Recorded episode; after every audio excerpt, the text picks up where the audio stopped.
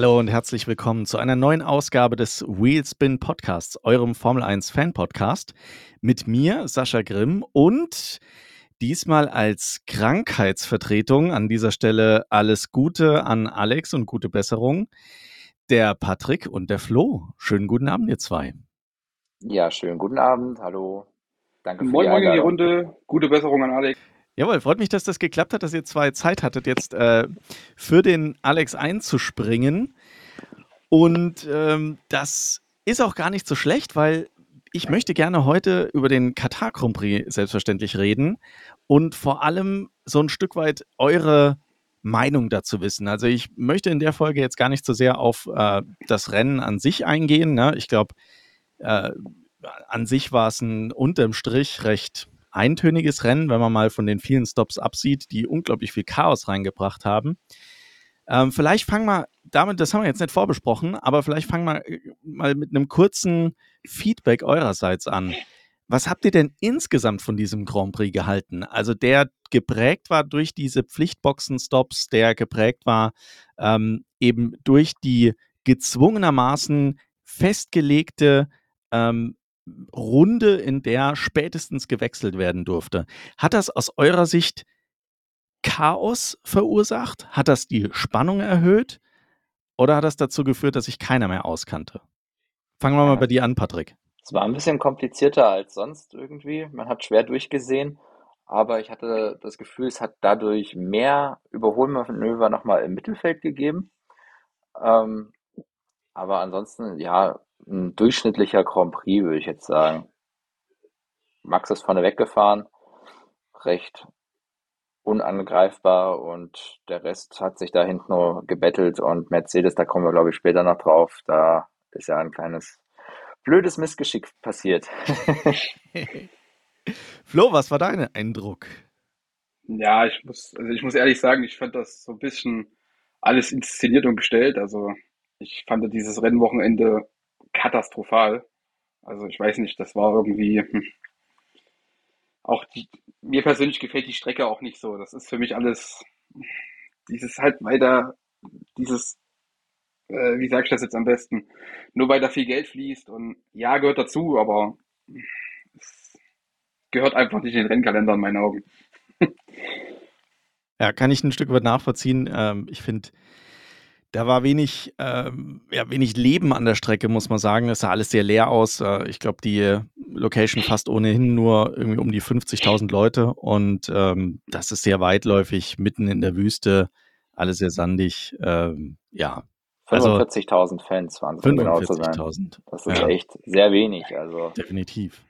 Also und dadurch hatte das so ein, weiß nicht, das hatte so ein bisschen den Eindruck, als hätten wir immer noch Corona. Damals war das, war das ähnlich leer habe ich so ein Stück weit das Gefühl gehabt und zwar ähnlich seelenlos. Also wirklich, das ist so der Eindruck, der bei mir so ein Stück weit hängen geblieben ist. Aber ausverkauft war das Rennen schon.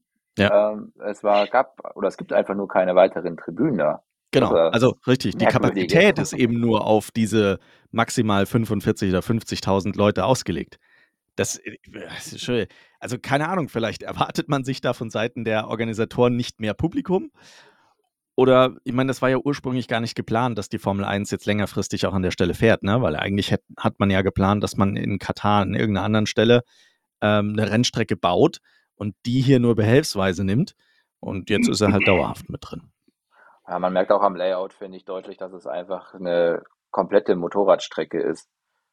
Also du hast eigentlich, in der Formel 1 hast du nur eine Überholmöglichkeit und der Rest ist einfach alles Kurvengeschlängel, was halt den Motorrädern gut liegt.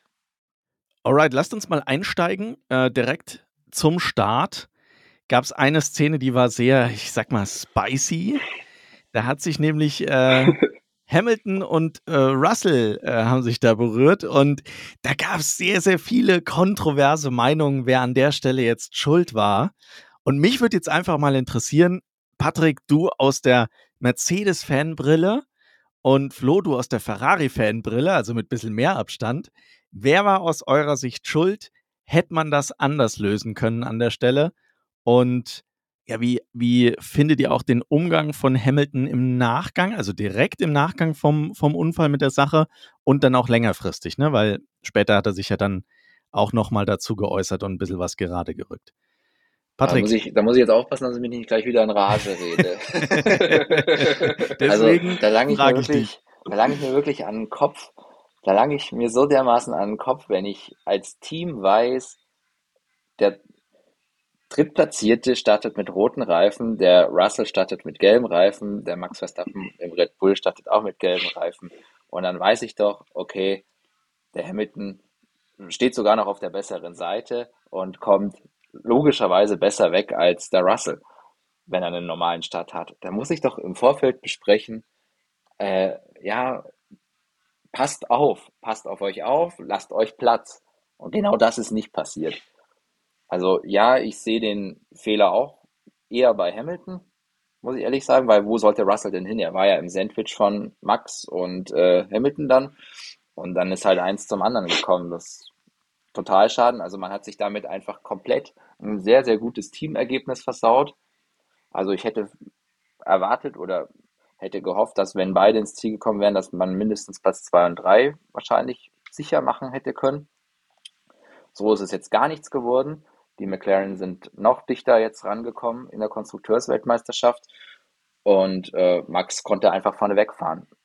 Also ich hätte schon wahrscheinlich, also vermutlich hätte ich gedacht, dass im, äh, der Luis den Max von, äh, vorne auch angreifen kann und Erster werden könnte nach Kurve 1.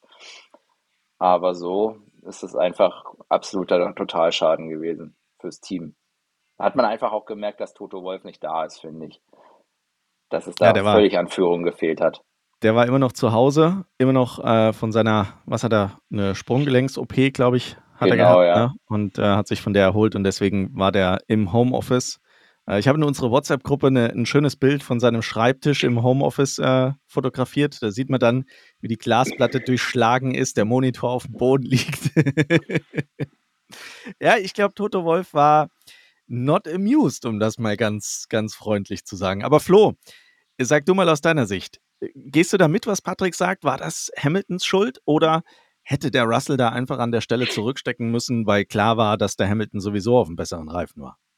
Jein, also ich fand es schon, also auf den ersten Blick konnte man schon denken, okay, das war Russell seine Schuld, weil er sich ja dann auch gleich im Funk dann so entschuldigt hat und dies und das, aber wo dann natürlich mehrere Bilder zu sehen waren, war es dann schon doch eher Hamilton seine Schuld und ich muss aber auch sagen, im Nachgang Hut ab und Respekt auch vor dem wie sich Hamilton dann verhalten hat, weil das, da gehört ja auch schon eine gewisse Größe dazu, sich dann trotzdem auch danach zu entschuldigen und irgendwo dann auch äh, im Sinne des Teams, dass er gerade gewisse Sachen nicht so gut findet, glaube ich, wie sich gewisse Sachen entwickeln bei Mercedes.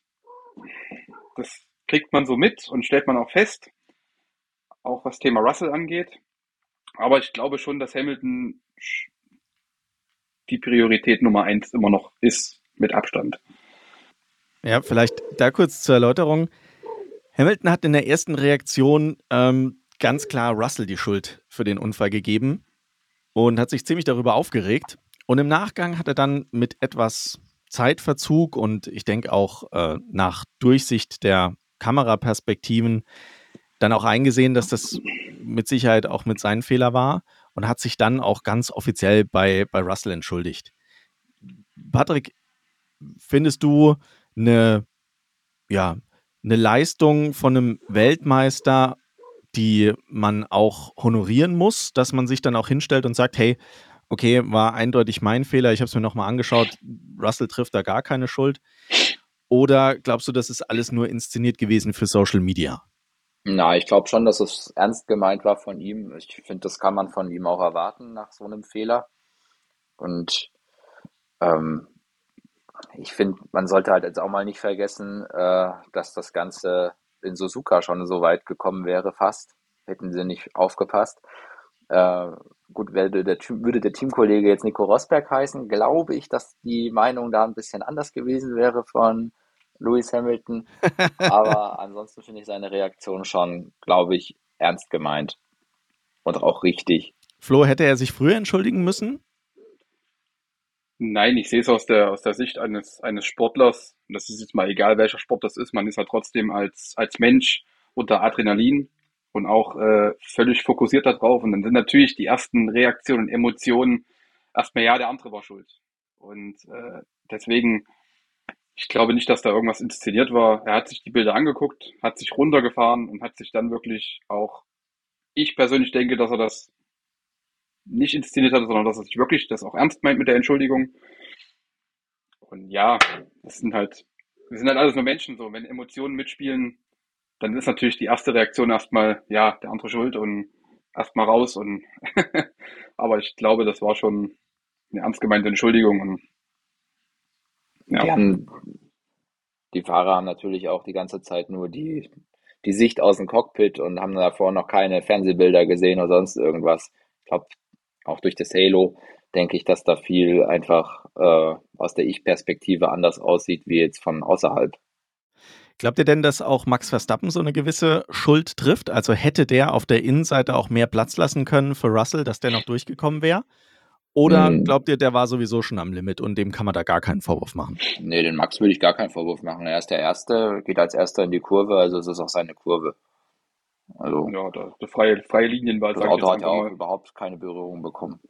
Ja, sehe ich, sehe ich genauso wie ihr. Also ich glaube auch, dass die Schuld da ganz klar Hamilton trifft. Ich glaube, der hat in dem Moment, hätte er eigentlich sehen müssen, aber wir wissen, im Eifer des Gefechts passiert sowas eben manchmal, hätte er eigentlich sehen müssen, dass er mit der Aktion äh, Russell in einquetscht, weil Russell eben nach rechts nicht weg kann, weil dort Max Verstappen war und ähm, entsprechend war es dann vorprogrammiert, dass man sich da berührt.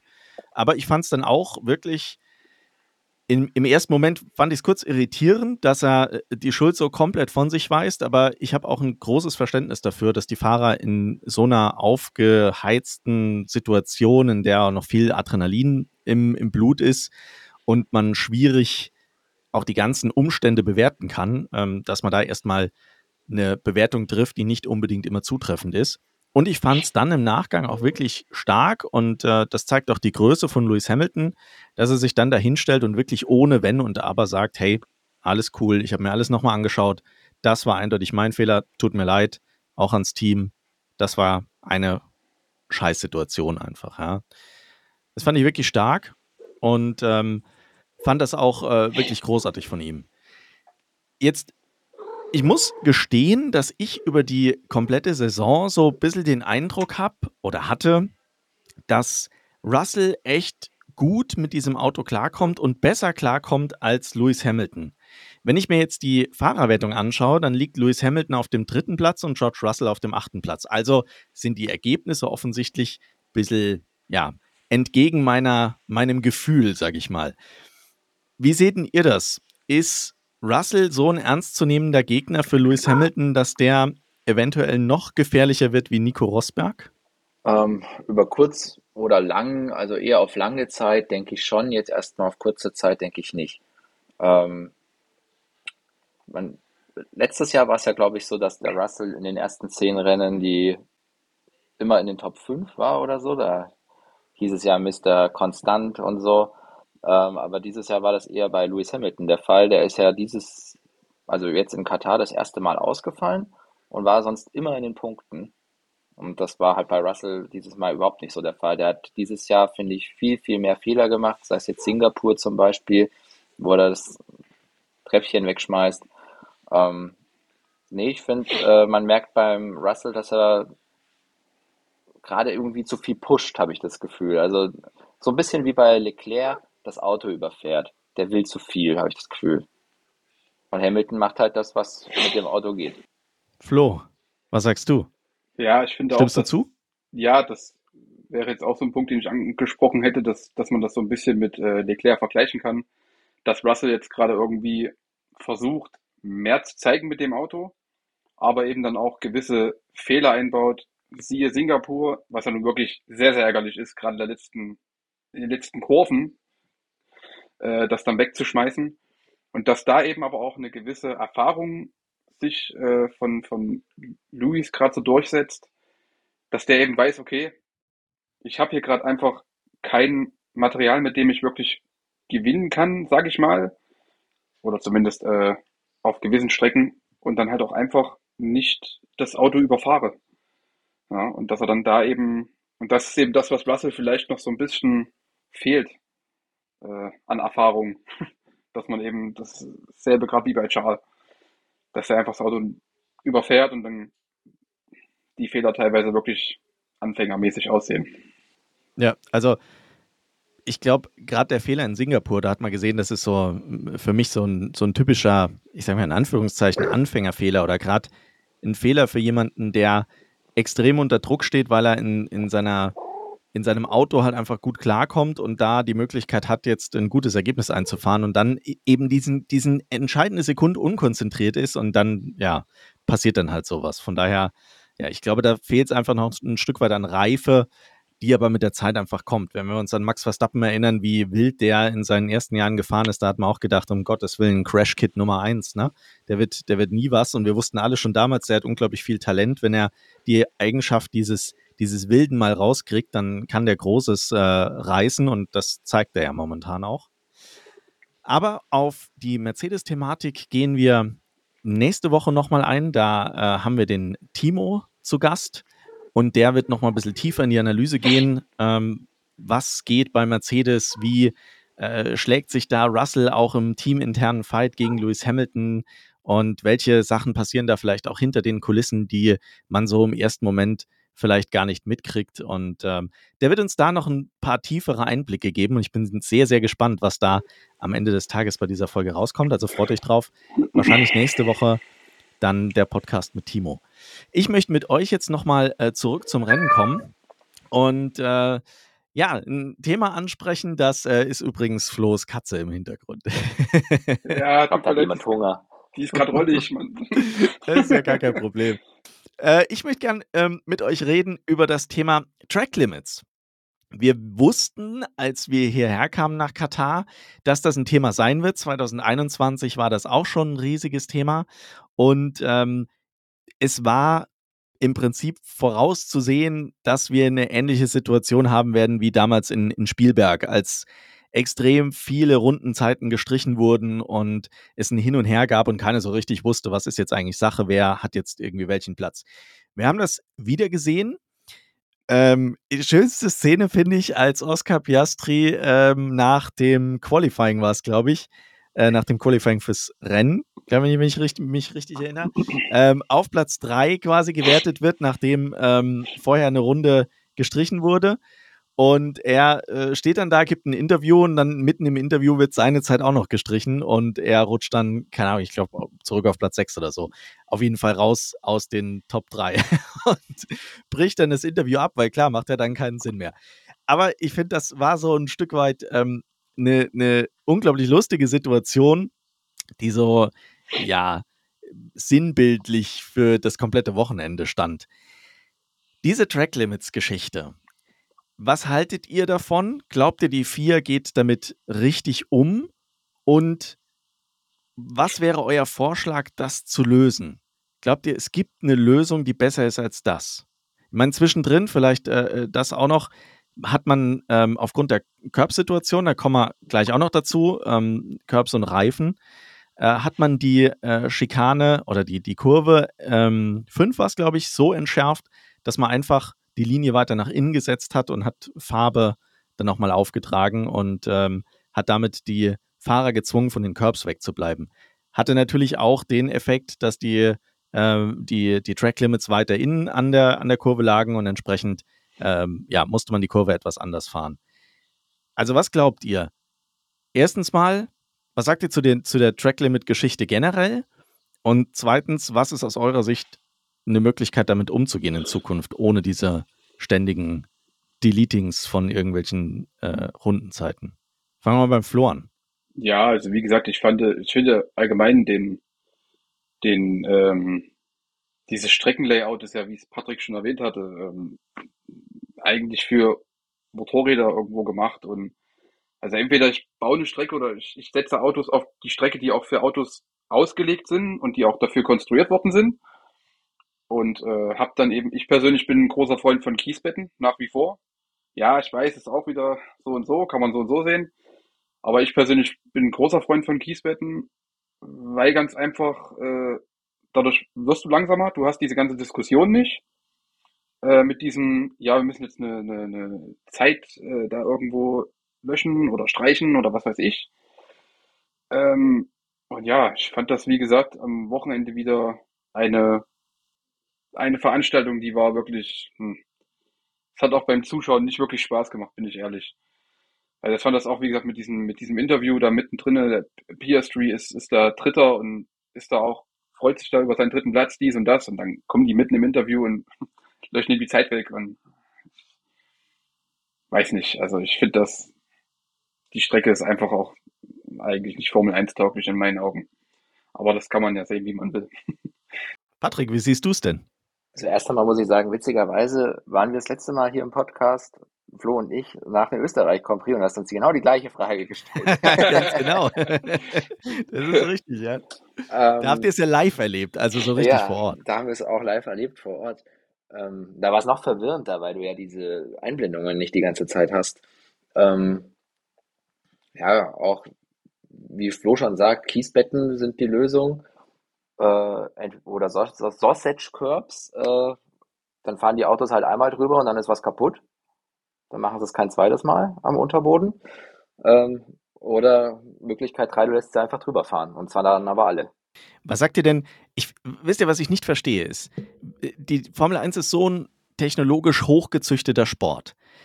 Es muss doch eigentlich möglich sein, dass es nicht notwendig ist, nach einem Qualifying oder nach einem Rennen oder auch während des Rennens ewig zu brauchen, um diese Trackzeiten zu löschen, wenn man über den Track Limits drüber war. Warum kann man das dann technisch nicht so lösen, dass man sagt, okay, wir haben ja schon einen Sensor irgendwie eingebaut, dass wir sehen, oder nee, haben sie nicht. Ähm, ich glaube, in anderen Rennserien wird das so gemacht, einen Sensor eingebaut, dass man genau sieht, wann wird über die Linie drüber gefahren und dann wird automatisch die Zeit gelöscht. Spielt gar keine Rolle. Der Computer macht im Hintergrund einfach einen Cut, sagt, okay, war drüber, da gibt es auch keine Diskussion, da muss man sich nicht auch nochmal Bilder anschauen, sondern der Sensor ist ganz klar, der ist fix eingestellt und dann wird die Zeit einfach gelöscht. Punkt aus, fertig. Innerhalb von einer Sekunde. Alle wissen Bescheid, alles ist gut. Wenn man es denn unbedingt so machen will. Nee, Im Fußball gibt es ja auch die Torlinientechnik. Ich glaube, theoretisch wäre das ja eigentlich da auch möglich. Genau, sowas, ne? Ja, also kann ja wohl nicht schwer sein in der heutigen Zeit. Und wie gesagt, da misst man ja alles. Aber es würde ja das Problem nicht lösen. Dann hätten genau. wir ja trotzdem das gleiche Ergebnis. Nur, dass man es schneller hätte, ohne die ja, ganze Verwirrung ja, dran. Genau. Ne? Ja, ist schwierig mit den Track Limits, finde ich. Also, ich weiß auch nicht, wo das Problem ist, äh, das Ganze mit Kies aufzuschütten und dann halt wieder bis die MotoGP kommt. Das ist ja nur die MotoGP, die in Katar fährt und nicht auch die Superbike zum Beispiel. Ähm, äh, das Ganze dann wieder frei macht. Also, das kann ich auch nicht nachvollziehen. Ich meine, die ziehen gerade in diesen Ländern da Fußballstadien hoch in ein paar Monaten. Äh, da müsste das eigentlich mh, Zuckerschlecken für die sein, da Kiesbetten schnell zu installieren und wieder abzubauen. Okay, lasst uns in dem Zusammenhang direkt nochmal über das Thema Reifen sprechen. Ich habe es äh, ja gerade schon angesprochen. Es gab Probleme wieder. Auch das war eigentlich klar, weil das kannte man von 2021 schon. 2021 hatten wir drei Reifenplatzer im Rennen. Das hat man nachher untersucht und hat dann festgestellt, dass der Reifen vorne links entsprechend der Belastung nicht standgehalten hat und sich da ja, die, die Reifenwand vom Reifen gelöst hat. Dieses Jahr war es jetzt so, dass man ein ähnliches Problem hatte. Man hatte im, im Training und im Qualifying die Reifen schon untersucht und hatte festgestellt, okay, bei Belastung löst sich da offensichtlich die Konstruktion von der Karkasse. Also hatte man wieder das gleiche Problem. Man hat also aus 2021 nichts gelernt. Und dann hat man was gemacht, was uns alle, glaube ich, total verwirrt und er erstaunt hat. Zuerst mal hat man diese Kurve versucht zu entschärfen, indem man die Linie weiter nach innen zieht und äh, den Körb quasi verlängert. Das hat man dann schnell mit ein bisschen Farbe gemacht. Fand ich eigentlich eine ganz gute und schnelle Lösung. Ähm, und dann hat man gesagt, okay, um sicherzustellen, dass das auf jeden Fall auch alles safe ist, verpflichten wir euch im Prinzip drei Boxenstops zu machen. So hat man es nicht formuliert, sondern man hat gesagt, äh, jeden Reifen maximal 18 Runden zu fahren. Das ähm, hat jetzt dazu geführt, dass natürlich gebrauchte Reifen keine als, also keine so lange Laufzeit hatten wie ganz frische Reifen und führte dazu, dass total verwirrend war, wer wann wie reinkommen muss. Aber klar war, länger als 18 Runden darf kein Reifen gefahren werden. Was haltet ihr oder was hieltet ihr von dieser Regelung? Und was hat das für einen Eindruck gemacht für einen unbedarften Formel-1-Fan, der sich jetzt nicht wie wir so intensiv mit der ganzen Thematik auseinandersetzt, sondern jetzt zum allerersten Mal ein Formel-1-Rennen schaut. Fangen wir bei dir nochmal an, Patrick. Ich glaube, dass äh, wenn jetzt dieses Rennen jemand zum ersten Mal geschaut hätte, der hätte, glaube ich, wieder abgeschaltet und gesagt, okay, ich bleib beim Fußball. ähm, ja, ist total kompliziert gewesen. Schwachsinnig und unfair irgendwie auch äh, anderen Fahrern gegenüber, die halt einfach schon ein bisschen mehr Reifen verbraucht haben. Wenn, dann hätte Pirelli zumindest dafür sorgen müssen, dass Chancengleichheit herrscht und jeder frische Sätze gehabt hätte. Aber das war ja leider nicht der Fall. Also ich würde den schwarzen Peter auch komplett Pirelli zuschieben.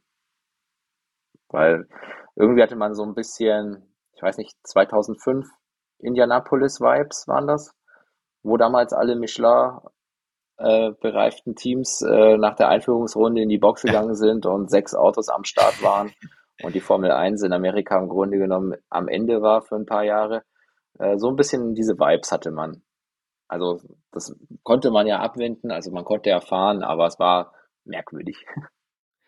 Was, was hast du denn grundsätzlich davon gehalten, dass man den Teams vorgeschrieben hat, maximal 18 Runden zu fahren? Hätte es da nicht gereicht, den Teams mitzuteilen, was man in der Untersuchung des Reifens gesehen hat und dann ähm, zu sagen, okay, ihr wisst jetzt, das ist die Problematik, ja, arbeitet damit. Weiß nicht, wenn dann wieder was passiert wäre, wäre das Geschrei groß gewesen, glaube ich. Ich finde, da sollte man schon Safety First machen. Und von dem her war die Entscheidung schon richtig, aber ja, ja, es ist halt, wenn, dann muss man dafür sorgen, dass Chancengleichheit herrscht und jeder frische Sätze hat und nicht angefahrene Reifen. Genau, wenn ich da kurz eingrätschen darf, in meinen Augen war das aber eigentlich auch eine total blödsinnige Regelung, nicht wirklich überdacht, weil, wie zum Beispiel George Russell, der dann in, in der ersten Runde einen Unfall hatte, die Reifen wechseln musste, hat er dann quasi nagelneue Reifen und hat er dann aber wieder diese 18 Runden aufgebürgt gekriegt sozusagen. Und das ist halt alles nicht wirklich überlegt gewesen, weil somit hast du ja dann, ja, das war alles so ein bisschen vorinszeniert. Das war dann eigentlich totaler Blödsinn. Weil das, das hätte man anders regeln müssen können. Weil, wie gesagt, du hast ja dann, musst ja damit rechnen, dass du in der ersten Kurve oder in, den ersten, in der ersten Runde einen Unfall hast. Oder dass zumindest eine Kollision ist, wo ein Reifen kaputt geht oder irgendwas. So, dann hast du aber da dann auch schon wieder, bist du ja auch schon wieder komplett eingeschränkt in deinen Möglichkeiten als Team.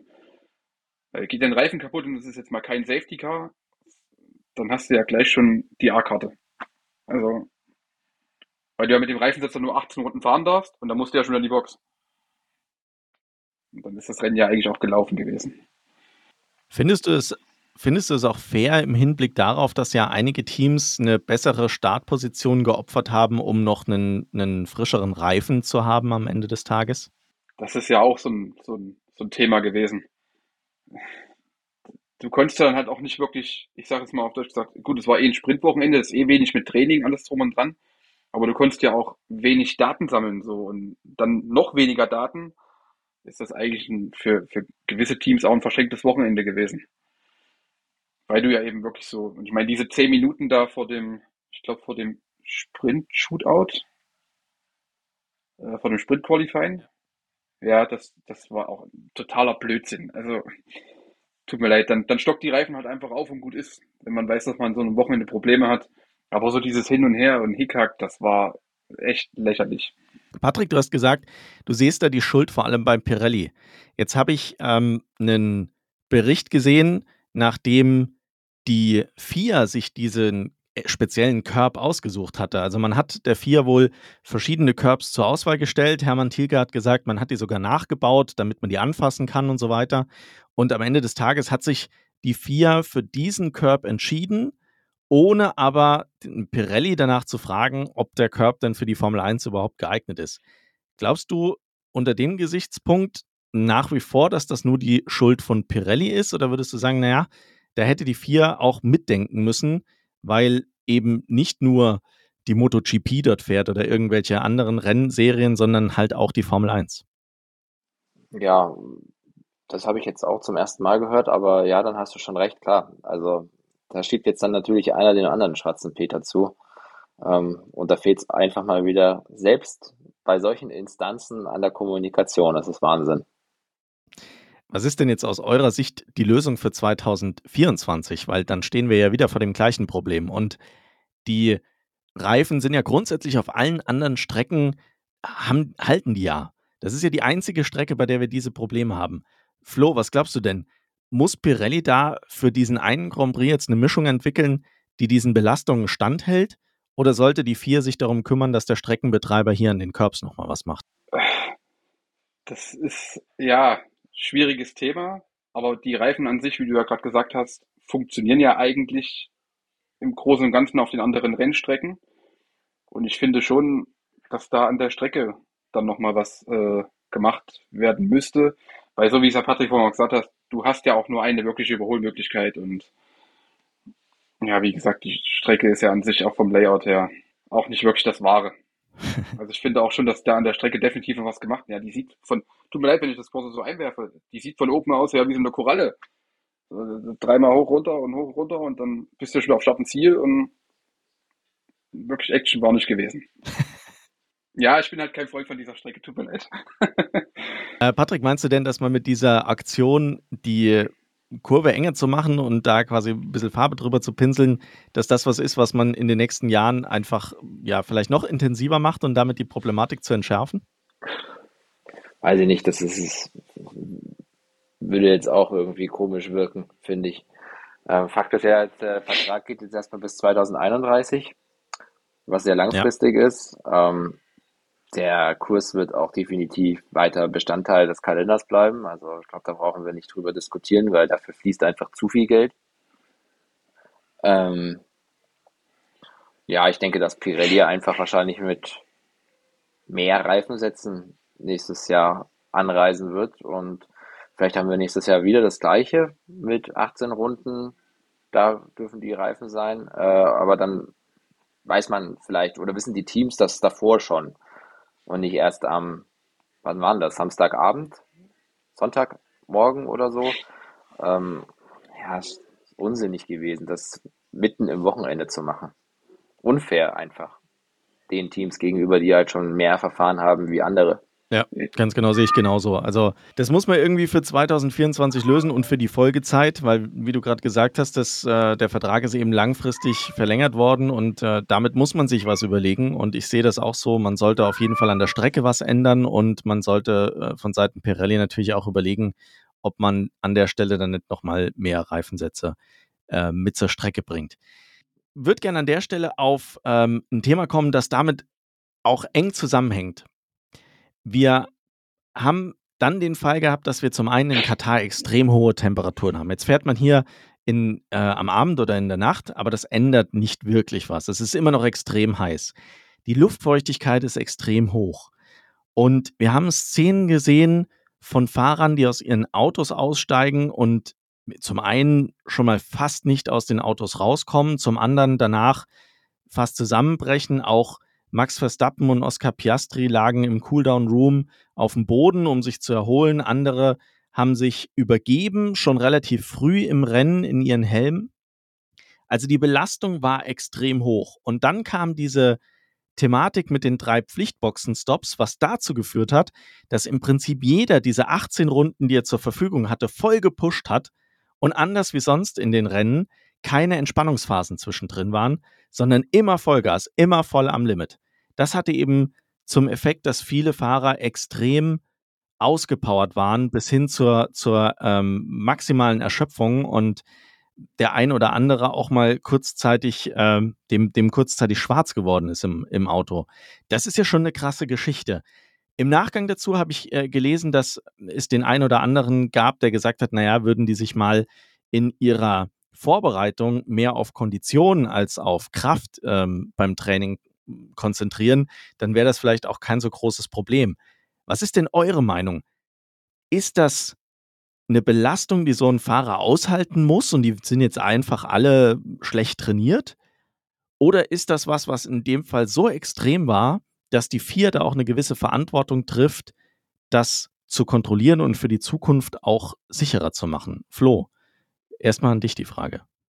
Ja, also ich muss auch dazu sagen, dass ich auch gewisse Kommentare da gelesen habe, wo dann immer drinnen steht, ja, es sind die besten Fahrer der Welt und das sind alles hochtrainierte Sportler und dies und das. Und wo ich aber wieder sage, wir kommen wieder zu dem Punkt, es wird immer alles gemacht äh, für Sicherheit. Da wird, wurde Halo eingeführt, dies und das. Und da wird alles für die Sicherheit gemacht. Aber dann wird bei sowas dann wieder, wo ich sage, da steht das Geld wieder über der Gesundheit der Fahrer. Da wird einfach nur, weil da ein Haufen Geld fließt, ein Rennen gemacht.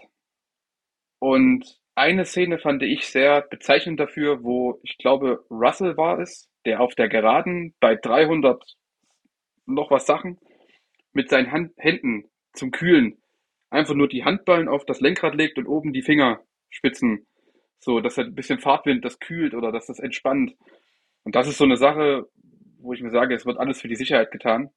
Und dann lässt man da so ein Grand Prix stattfinden. Und das hat nichts mit äh, untrainiert zu tun oder mit, äh, die sollen sich nicht so haben. Das sind hochbezahlte und hochtrainierte Sportler und, und die besten Fahrer der Welt und dies und das. Nein, das sind auch nur Menschen unterm Strich. Und irgendwann ist da auch mal eine Grenze, wenn so viele äh, Fahrer dann Probleme haben, die dann beim Aussteigen Probleme haben, wie Albon oder Stroll oder wie Sargent sogar den Grand Prix früher aufgeben müssen, weil er angeschlagen in den Grand Prix reingegangen ist. Äh, dann hat man noch andere Sachen gehört, äh, oder, äh, wo, wo Leclerc in der Pressezone dann da fast kollabiert ist.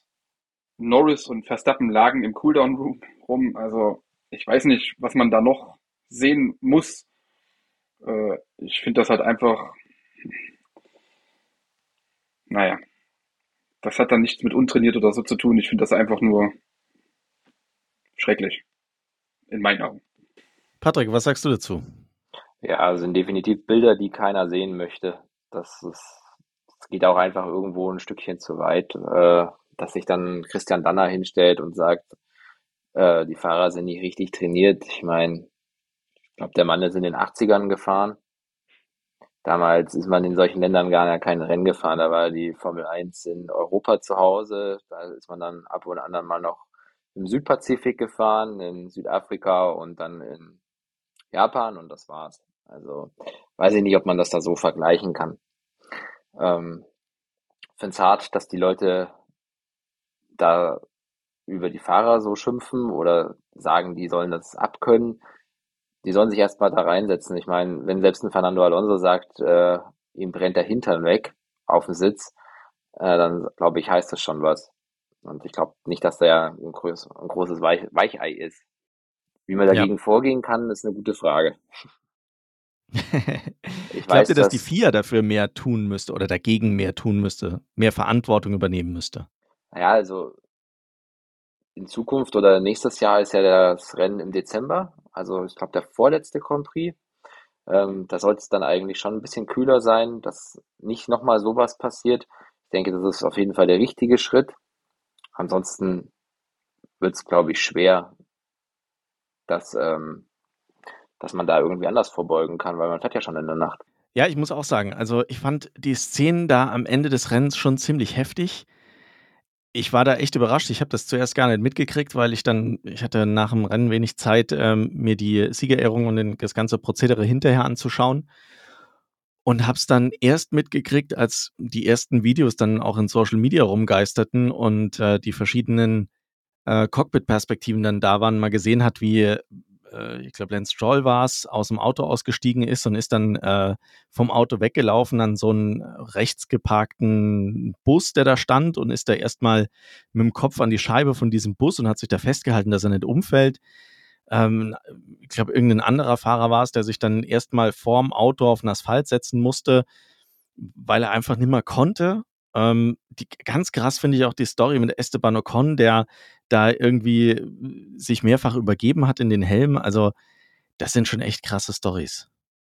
Und man darf nicht vergessen, wir haben wahrscheinlich jetzt mit Las Vegas nochmal den, das andere Gegenteil jetzt oder das andere Extrem. Da soll es ja sehr, sehr kalt werden. Da werden ja. einstellige Temperaturen erwartet. Oh, das wird auch, auch sehr, gespannt. sehr spannend. Ja, Könnte also Ferrari auch was, was Pirelli da macht. ja. Aber Ferrari bekommt die Reifen schnell auf Temperatur, könnte ja. denen in die Karten spielen. Ja, aber das ist das auch schon mal eine so Kerze an, Flo. Das ist auch wieder, ja, das, das wird schon wieder hochgestoßgewählt. Nein, aber es ist, das ist auch wieder so eine Sache, wo ich mir sage, alles schön und gut. Ohne Geld geht's nicht, ist mir alles bewusst in der heutigen Zeit und auch ich als, auch als großer Fußballfan, dass da viel Geld fließt, dass es in jeder Sportart so ist. Aber nur weil da so ein Haufen Geld fließt und das so ein Entertainment ist, warum muss man denn dann da in Las Vegas fahren um diese Jahreszeit? Also tut mir leid. Naja, aber das werden wir halt alle so als Vollblutfans nicht mehr ändern können. Ja, ich bin schon gespannt, äh, was es da an Show auch geboten gibt, um, um zu gucken, ob das auch tatsächlich ja, sich, sich lohnt, da in Las Vegas zu fahren. Ich verspreche mir schon viel von diesem Rennen. Ich finde es extrem spannend, dass es jetzt dann so kalt ist. Und ich bin schon sehr gespannt, was drumherum so alles passieren wird und ähm, ob das eine ähnlich peinliche Show wird wie in Miami dieses Jahr. Ähm, ich hoffe, daraus haben sie gelernt. Aber lasst uns mal äh, jetzt, weil wir schon gegen, gegen Ende kommen, ich würde gerne mit euch noch über, ich sag mal, zweieinhalb Teams sprechen. und zwar über ein Team, bei dem es sehr gut läuft, über ein Team, bei dem es irgendwie gerade gar nicht läuft und über ein Team, bei dem es eventuell in Zukunft laufen wird. Ja, lasst uns nochmal über das Thema McLaren reden. Äh, McLaren eine starke Performance gezeigt, jetzt am Wochenende. Oscar Piastri, der, ich sag mal, kleine Rennsieger, ähm, das Sprintrennen gewonnen. Äh, Lando Norris und Oscar Piastri ja eine starke Fahrerpaarung. Oscar Piastri äh, auch im, im Hauptrennen einen, guten Job gemacht, ein gutes Ergebnis gezeigt. Ähm, und Lando Norris hat sich zu, zu Recht auch ein bisschen geärgert, weil er wusste, das hätte er auch schaffen können, wenn alles für ihn zusammengelaufen wäre. Was haltet ihr denn von McLaren als Team aktuell? Sind ja aufgestiegen wie Phoenix aus der Asche. In der ersten Saisonhälfte ja unter ferner liefen, ganz am Ende des Feldes und keiner hat so wirklich geglaubt, dass die nochmal zurückkommen. Ziemlich übel auch, äh, hat es am Anfang ausgesehen, so quasi als, als letztes Team. Und jetzt sind sie ganz vorne mit dabei, können sogar teilweise Red Bull angreifen, also haben offensichtlich alles richtig gemacht. Also was haltet ihr von, von McLaren als Team insgesamt? Was glaubt ihr, was geht da noch in dieser Saison? Und was haltet ihr von dieser Fahrerpaarung Norris und Piastri? Fangen wir mal bei Flo an. Ja, also ähm, Norris und Piastri, sympathische Fahrerpaarung. Ähm, sehr, sehr gute Leistung von beiden. Auch äh, nach diesem Saisonstart, sage ich mal, ist das ja wirklich äh, nicht selbstverständlich gewesen, auch vom Team so wieder, wie Phoenix aus der Asche, wie du es gesagt hast, wiederzukommen. Ähm, ja, und auch äh, Piastri, was der zeigt, seit, das ist ja Wahnsinn. Also er ist ja allein mit seinem Wechsel damals, also wie das passiert ist, stand er auch ein bisschen unter Druck. So wie er zu McLaren gewechselt ist, oder zumindest was medial draus gemacht worden ist am Anfang. Und wie der junge Kerl das jetzt so meistert, ist schon, schon Wahnsinn. Und bei Norris tut es mir fast schon ein bisschen leid, so, dass der, äh, ja, damals schon mit Ricciardo in Monza jetzt wieder eine Chance auf den Sieg. Jetzt holten sich aber im Sprint halt Piastri. Also Norris tut einen schon, kann einen schon so ein bisschen leid tun. Ja, äh, Patrick, was sagst du? Glaubst du, das ist auch eine Fahrerpaarung, die in der Zukunft äh, Sprengstoff liefert? Also glaubst du, dass es da heiße Fights geben wird, wie zwischen äh, Vettel und, äh, und ähm, wer war's? Äh, Weber? Nee, nicht Weber. Coulthard, äh, äh, äh, Ricardo. Und zwischen Hamilton und Rosberg, die sich ja auch öfter mal in die Kisten gefahren sind. Ja, also Oder glaubst du, es geht ganz harmonisch? Ja, nein, harmonisch kann es nicht laufen, sobald es um die Weltmeisterschaft geht, äh, es da rund. Ich glaube, da fliegen die Fetzen. Ähm, ja, wie Flo schon sagt, Norris tut mir ein bisschen, auch ein bisschen leid so. Er ist irgendwie so ein super sympathischer Fahrer und kriegt es irgendwie nicht hin. Ich glaube, der hat, der knabbert jetzt langsam an dem Rekord die meisten zweiten Plätze ohne Sieg. Da ich glaube, den glaub hat er. Ich, hat er den sogar äh, na, ich glaube, drei fehlen ihm noch. Drei fehlen ihm, glaube ah, ich, okay. noch. Also, ist halt total schade, weil ja, er hätte damals das Ding in Russland eigentlich gewinnen können. Ne? Das hätte man ihm, glaube ich, mega gegönnt. Aber mich freut es total, dass dieses Team irgendwie jetzt wieder vorne mitfährt. Das finde ich so super. Ich würde es mir noch für Williams irgendwie wünschen, dass die auch vorne mal wieder mit dabei sind. Ähm, aber das belebt doch das Geschäft. Ich würde mir für nächstes Jahr einfach mal wünschen, einen Vier- oder Fünf-Kampf vorne zu haben um die Weltmeisterschaft. Das wäre doch ein Traum.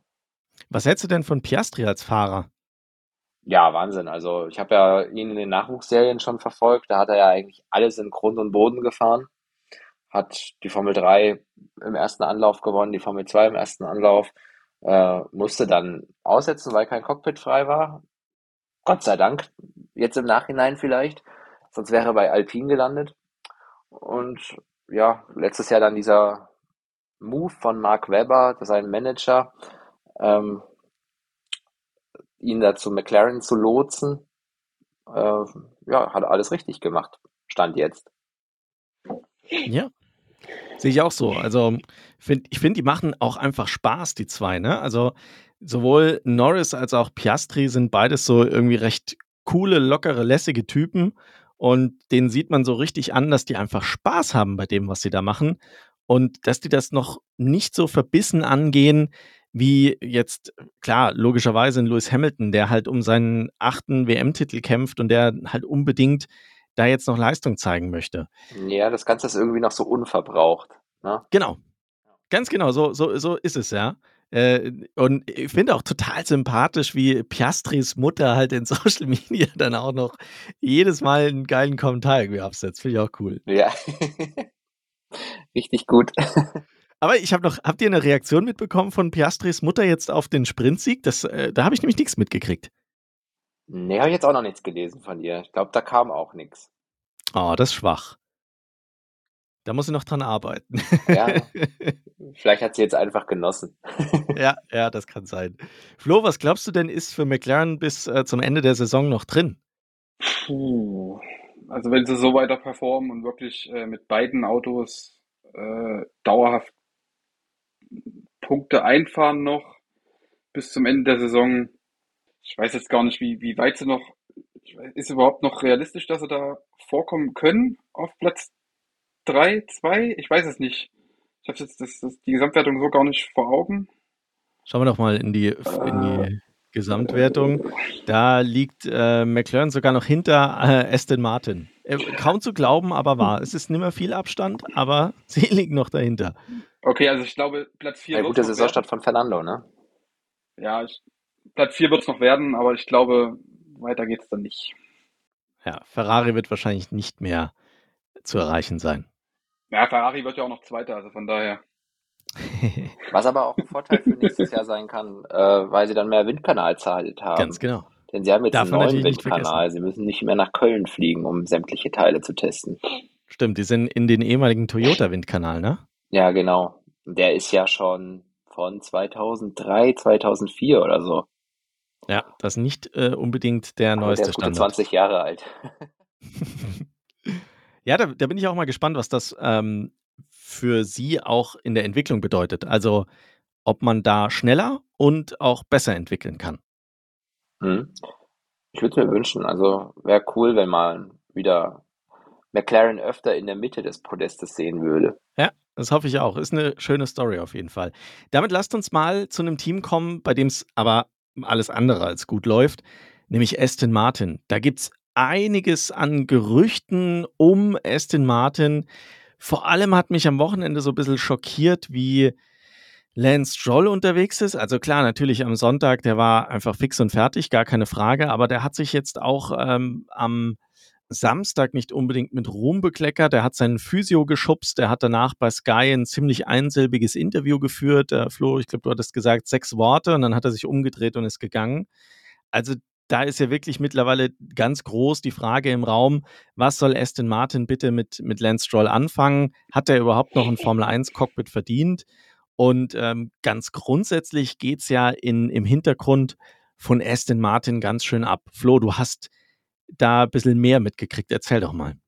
Ja, also ich muss erst mal vorneweg sagen, ich äh, finde das, was jetzt Lance Stroll am Wochenende gemacht hat, ähm, das Team hält ihm seit Saisonbeginn quasi eigentlich auf Deutsch gesagt den Arsch frei und akzeptiert, weil er eben der Sohn vom Teambesitzer oder Mitinvestor da ist, ähm, akzeptiert quasi diese schlechte Leistung. Er kommt nicht mal ansatzweise an die Leistung von Fernando ran.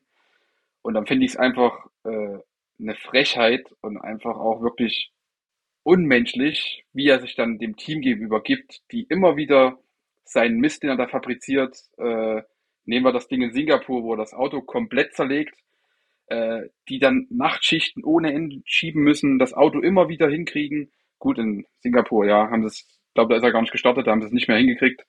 Ähm, aber sich dann so zu verhalten, bei allem Stress und bei allem, äh, bei aller sportlichen Verausgabung, die er da hatte, und, aber sich dann so zu verhalten und so hinzustellen, das zeugt für mich persönlich auch von menschlicher Unreife und ich bin sowieso nicht der größte Stroll-Fan, aber das ist einfach eine absolute Frechheit gewesen und sich dann auch noch danach hinzustellen, in einem Interview sechs Worte hinzuklatschen und dann auch noch so einen Ab Abgang zu haben, wie ich bin ja sowieso der Größte und naja, ich weiß nicht. Also ich, ich, wenn das Team wirklich verkauft wird, dann ist auch, denke ich mal, hoffentlich seine Zeit vorbei und andere Fahrer kriegen die Chance, wie zum Beispiel ein Herr Trugovic, den ich ja schon länger da drinnen sehen hätte wollen. Aber im Vergleich zu Fernando Alonso, ich meine, dass er gegen Alonso vielleicht keine Chance hat, okay, das gibt einfach die Sache her, weil Alonso halt auch ein sehr, sehr guter Fahrer ist, wenn nicht sogar mit einer der besten im, im Feld. Und aber dass er ja nicht mehr ansatzweise dann in die Punkte fährt und so viele Fehler hat, macht, ja, tut mir leid, und sich dann noch so hinstellt, ist einfach unmenschlich. Aber gut. Ja, Patrick, im Hintergrund äh, gibt es Gerüchte, dass wohl tatsächlich jemand am Kauf von Aston Martin, also von der Marke Aston Martin, ähm, an, am Kauf da interessiert wäre. Ähm, es heißt, der Gründer von Geely, Geely ist ja einer der, der sehr, sehr großen ähm, Autokonzerne, die mehrere Marken unter einem Dach vereinen aus äh, China.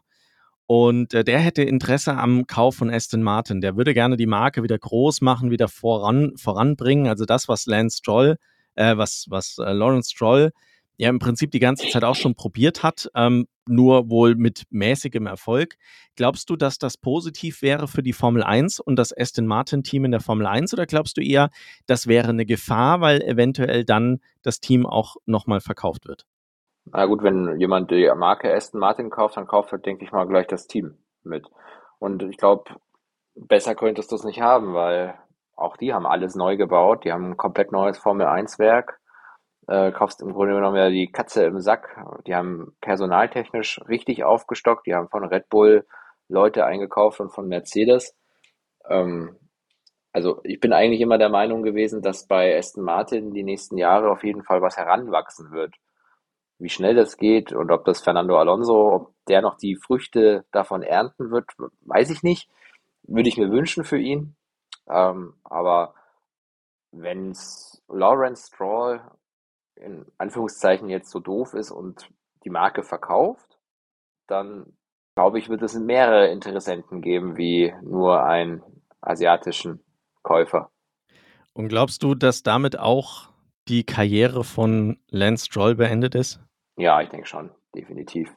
Ich glaube an den Gerüchten, an dieser Tenniskarriere, an dieser, an diesem zweiten Standbein ist, denke ich, auch irgendwie was dran. Ähm, ich meine, er hat es in den Nachwuchsserien, hat er es immer gut gemacht. Also er ist ja so eigentlich auch kein schlechter Fahrer. Ähm, aber ich meine, er hat ja, glaube ich, auch in seinem ersten Jahr in Baku im Williams ein Podest geholt. Mm. Aber er hat halt einfach auch, er hatte auch immer schwere Teamkollegen, das muss man auch noch dazu sagen. Also mit Vettel und jetzt Alonso, dass er da halt sch schlecht aussieht. Ja, muss man akzeptieren und dass er halt vielleicht kein Weltmeister ist, muss man, denke ich, auch akzeptieren. Ich glaube, das müssen wir als, jetzt mache ich ein anderes Fass wieder auf, als, als Deutsche mit Mick Schumacher auch akzeptieren, dass ein Formel-2-Meister halt kein, nicht automatisch ein Formel-1-Weltmeister sein kann. Ja, da steigen wir jetzt nicht drauf Ja, ein. ja. Weil das wird Schieb das eine, Thema schnell zur Seite. ja, genau. Ist, äh, okay, abgehakt an der Stelle. Wir haben auch was viel, viel Interessanteres. Der Flo kam nämlich heute mit einem richtig heftigen Hot, Hot, Hot Take. Der glaubt nämlich, dass Fernando Alonso äh, gerade aus einem ganz bestimmten Grund sehr, sehr ruhig und entspannt ist. Flo, hau raus.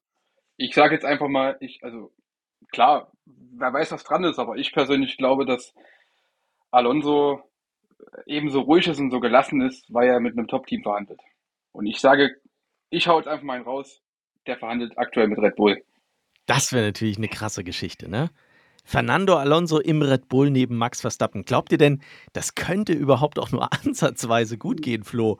Oder die fahren sich doch direkt im ersten Rennen in die Kiste. Ja, es sind dann zwei äh, ja, äh, Heißsporne, äh, Sporne, sag ich mal. Und da wird auch keiner dem anderen nur den kleinsten Zentimeter lassen und das wäre schon echt eine verdammt interessante Fahrerpaarung. Doch, ja, das wäre stark. Patrick, ich schätze den Max du? sogar so ein, dass der sagen würde, so, ja, voll cool. Lass uns das machen, weil ich, ich glaube, dass Max auch einer ist, der die Herausforderungen liebt und der da gechallenged werden wollen würde. Ja, ich glaube, auch Fernando Alonso hätte die Reife, ähm, aufgrund seiner langen Karriere das einfach mitzunehmen, was dann noch geht. Ne? Der würde mit Sicherheit Max Verstappen nicht den Vortritt lassen, wenn es darum ginge. Der wäre mit Sicherheit ganz äh, interessiert daran, auch nochmal einen Sieg einzufahren. Aber das wäre schon, das wäre schon echt eine wilde Geschichte. Das würde der Marke auch nochmal so einen richtigen Push geben. Also aus marketingtechnischer Sicht fände ich das eine absoluten, absoluten Geniestreich, wenn man das hinkriegen würde. Ja, wobei man aber sagen muss, dass der Fernando Alonso schon immer so ein kleiner Drecksack ist, sag ich mal. Ja. Ne? Das, äh, der ist nicht bei jedem Teamchef sehr beliebt nach der Aktion damals 2007 mit Ron Dennis und McLaren. Das stimmt, das hört man ja auch immer wieder, ne? dass er auch kein einfacher Fahrer ist, wenn man ihn im Team hat, ne? dass der sehr egozentrisch auch sein kann und, und äh, sehr viel auch verlangt von den, von den Teams und sehr viel auch nach äh, ihm ausgerichtet werden muss. Das ist natürlich eine spannende Geschichte dann auch bei Red Bull, bei denen wir ja wissen, dass sie momentan alles auf Max Verstappen ausrichten. Und ähm, wenn du dann so zwei Alpha-Männchen in einem Team hast, dann wird es natürlich schwierig zu entscheiden, wo soll dann die Reise hingehen. Ne? Ja, aber ich glaube, dass sich Red Bull eher für eine schwache zweite Wahl entscheiden wird, also B-Fahrer. Aktuell Lösung ist, denke ich, nach wie vor die beste mit Perez. Die fahren ihre Konstrukteursweltmeisterschaft ein. Er wird wahrscheinlich Zweiter. Selbst wenn er nicht Zweiter wird in der Weltmeisterschaft, dann wird er halt Dritter. Who cares? Die haben die Titel geholt. Ich glaube, Flo, Flo äh, möchte direkt reingrätschen. ich glaube, wenn der den zweiten Platz noch verliert, ist er weg. Also ich glaube, wenn Sergio Perez den zweiten Platz in der WM noch hergibt, ist er weg. Da, ich glaube, da hat Flo nicht ganz unrecht. Ne? Ich äh, finde das momentan auch äh, extrem viel Druck aufgebaut wird auf Sergio Perez und äh, ziemlich, also noch krasser Kritik an ihm geübt wird, als das bisher sowieso schon der Fall war, weil jetzt kommt sie nicht nur von Dr. Helmut Marko, sondern jetzt kommt sie auch noch von Christian Horner, der ganz klar sagt, wir müssen uns hinsetzen, wir müssen gucken, was die Performance von Sergio Perez macht und warum er es nicht hinkriegt, in einem Rennen, in dem Max Verstappen keinen einzigen Tracklimit-Verstoß hat, dann so oft über die Tracklimits drüber zu fahren, dass er zweimal eine Strafe kassiert. Das macht ja das, das komplette Rennen kaputt. Ne? Ja, aber, aber das ist vermutlich auch, weil dieses, dieses Auto nur auf Max zugeschnitten ist. Ja. Die beiden genau, haben also wahrscheinlich also, so völlig unterschiedliche Fahrstile. Das ist ja auch schon bestätigt, dass äh, Piastri und Norris komplett harmonieren, was den Fahrstil angeht. Deswegen kommen die beide gut mit dem Auto klar. Also ja, aber der Checo oder der, der Perez, der ist kein schlechter Fahrer. Das hat er schon oft gezeigt. Aber es gibt trotzdem in meinen Augen äh, Setups, die man einstellen kann oder wählen kann, dass du trotzdem mit diesem Auto, mit diesem Überauto, was in meinen Augen der Red Bull einfach ist, dass du trotzdem safe immer aufs Podium mitfahren kannst. Und auch den zweiten WM-Platz dann sichern musst. Klar, als Teamkollege von Max Verstappen siehst du halt einfach alt aus, braucht man nicht drüber zu reden. Gerade als Sergio Perez. Ähm, aber du musst dann schon so weit gehen, und das finde ich auch richtig von Red Bull, ähm, zu sagen, dass du mit diesem Auto dann egal wer da jetzt drin sitzt, trotzdem den zweiten Platz in der WM-Wertung klar machen musst. Ja, und vielleicht gibt es ja auch für Sergio Perez, selbst wenn er bei Red Bull rausgeworfen wird, noch eine andere Option. Patrick, es gibt da ein Team, von dem wir alle schon gehört haben und ähm, das in aller Munde ist momentan, das jetzt gerade, ich sag mal, ganz kurz davor steht, in die Formel 1 zu kommen. Ganz kurz davor deshalb, weil es schon eine Freigabe der FIA gibt aber jetzt erstmal mit der FOM verhandelt werden muss. Und das ist, glaube ich, der größere Brocken, der da erstmal weggeräumt werden muss. Äh, Patrick, Andretti. Andretti Erzähl mit mal. Cadillac, ja. Äh, es ist ein langes, langes Unterfahren jetzt gewesen von Michael Andretti, äh, der, denke ich, durch die IndyCar bekannt ist, der in der Formel E ein Team hat, ähm, der sich im Motorsport schon immer engagiert hat mit seiner ganzen Familie. Ähm, hat sich jetzt mit Cadillac zusammengetan. Cadillac ist jetzt sogar so weit, dass sie sagen, wir würden sogar den eigenen Formel 1 Motor bauen, weil es hieß jetzt die ganze Zeit erst immer noch, Ähm, wir werden ein Alpine bzw. Renault Kundenteam und wir machen es wie Red Bull und schreiben einfach so ein, lassen einfach so einen Teil von, von Cadillac produzieren und schreiben dann Cadillac drauf, äh, so wie Red Bull das halt jetzt mit Ford macht. Ähm, genau, die haben jetzt endlich ihr Go bekommen von der FIA, haben, ich meine, 400 Millionen für diese Ausschreibung schon investiert. Ich glaube, es sind ähm, sogar 500 Millionen. Einmal 200 Millionen und dann nochmal 300 Millionen. Ja, das ist einfach Wahnsinn. Also zudem wird ein Werk gerade gebaut, dass dieses Formel 1 Auto auch wirklich in Amerika entsteht, nicht so wie der Haas, der wird ja meines Wissens nach in ähm, England gebaut. Ähm, und ja, es wäre für Checo Perez wahrscheinlich eine gute Auffangstation, sollte er, sollte das Team kommen. Das Team kann natürlich nur kommen, wenn alle zehn Teams zustimmen, weil die müssten von den Fernsehgeldern und von den ganzen Preisgeldern halt natürlich einen Teil ihres Kuchens abgeben und das möchte eigentlich keiner. Aber Andretti würde ja auch was zahlen, um in die Formel 1 zu kommen. Genau, und da sprechen wir, glaube ich, nochmal um weitere 600 Millionen. Jetzt muss man sich das mal auf der Zunge zergehen lassen, ne? 500 Millionen nur, um von der FIA die Genehmigung zu kriegen. Dann muss ich mich mit der FOM auseinandersetzen. 600 Millionen nochmal für die FOM. Macht ja schon mal 1,1 Milliarden Euro. Und dann baue ich ein Werk, baue mir ein Team auf, entwickle ein Auto. Und das alles muss ich ja machen, bevor ich überhaupt weiß, ob ich in der Formel 1 starten darf. Das genau. ist schon krass, oder? Ja, das ist abartig. Also, das kannst du eigentlich keinem erzählen. der, der den Sport nicht verfolgt, der schüttelt mit dem Kopf. Ähm, vor allem, er Summe, möchte, ne? also Andretti möchte ja 2025 am Start sein, im Grid stehen. Und wir wissen ja alle, 2026 kommen die neuen Motoren. Das heißt, er baut eigentlich ein teures Formel 1 Auto für ein Jahr, was die anderen jetzt schon äh, dann fünf Jahre entwickelt haben und muss im Grunde genommen dann einmal mit dem Kercher drüber gehen äh, für 2026 und äh, komplett bei Null wieder anfangen. Flo, glaubst du denn, dass die Chancen für Andretti in die Formel 1 zu kommen wirklich da sind? Und glaubst du, dass die wirklich 2025 einsteigen oder werden die sich den Stress nicht geben und 2026 einsteigen? Ja, wenn man ja so gewisse Kommentare hört und auch, auch liest, was da manche Teamchefs ja auch äh, schreiben und was die für eine Meinung davon haben, ich werde jetzt keine Namen nennen, ähm, wird, glaube ich, schwer. Also ich, ich würde es mir eigentlich auch wünschen, weil weitere Teams, umso besser halt. Umso mehr Autos, umso besser. Ähm, aber ich glaube, das wird ein schwerer Schritt, den wirklich zu finalisieren.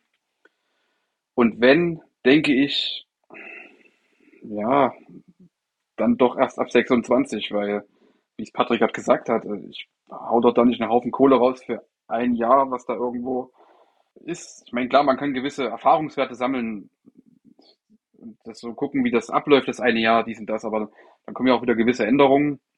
Dann ist ja wieder alles bei Null und ja, ich weiß nicht. Ich, also wenn, dann ab 26.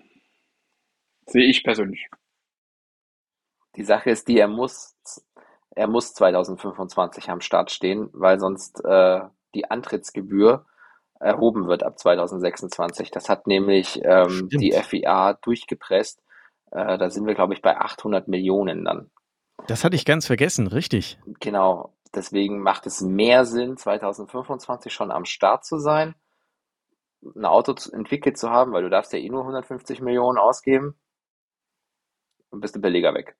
Und kriegst ja dann sozusagen schon äh, von Liberty Media Geld und von der FIA Geld und ja. Ja, ich bin wirklich gespannt. Ähm, der FIA-Präsident hat auch gesagt, naja, aus seiner Sicht spricht gar nichts dagegen. Er musste eigentlich die Genehmigung geben, weil der, das Argument, dass man nicht genug Platz hätte, zählt auch nicht. Ne? In vielen, an vielen Strecken hat man mehr als genug Boxen und es gibt ja momentan auch das Filmteam, die mit einem eigenen Auto und einer eigenen Box komplett beim, beim, bei der kompletten Weltmeisterschaft gerade mit dabei sind.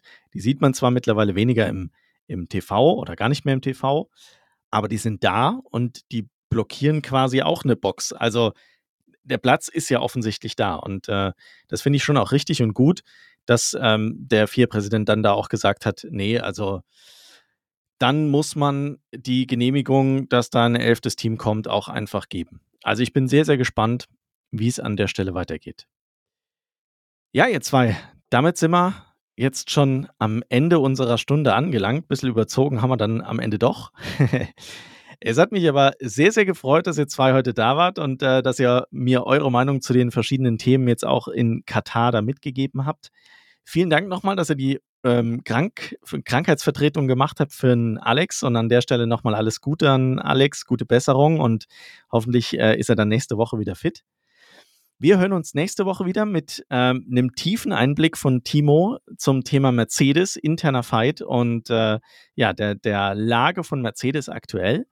Und wir schauen dann natürlich auch voraus auf den nächsten Grand Prix in den USA, nämlich. Ich danke euch nochmal, ihr zwei. Vielen Dank euch da draußen fürs Zuhören und wir hören uns wieder nächste Woche. Macht's gut. Bis dahin. Ciao, Patrick. Ciao, Flo. Ciao, vielen Dank. Ciao, ciao. Und gute Besserung, Vielen Alex. Dank und gute Besserung, Alex, genau.